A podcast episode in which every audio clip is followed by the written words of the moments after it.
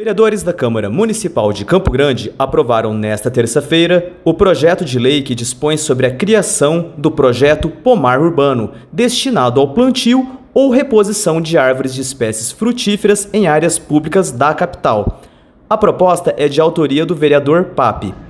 O projeto Pomar Urbano é, tem como objetivo resgatar e conscientizar a sociedade campograndense é, do benefício, é, do prazer que é você desfrutar de comer um fruto direto do pé da árvore e resgatar essa essência sumatogrossense e de bem-estar e de consciência é, da importância do meio ambiente. E dessa forma você aproximar a população das árvores frutíferas correspondentes aqui é, do nosso do nosso cerrado. Elton Davis, direto da Câmara Municipal.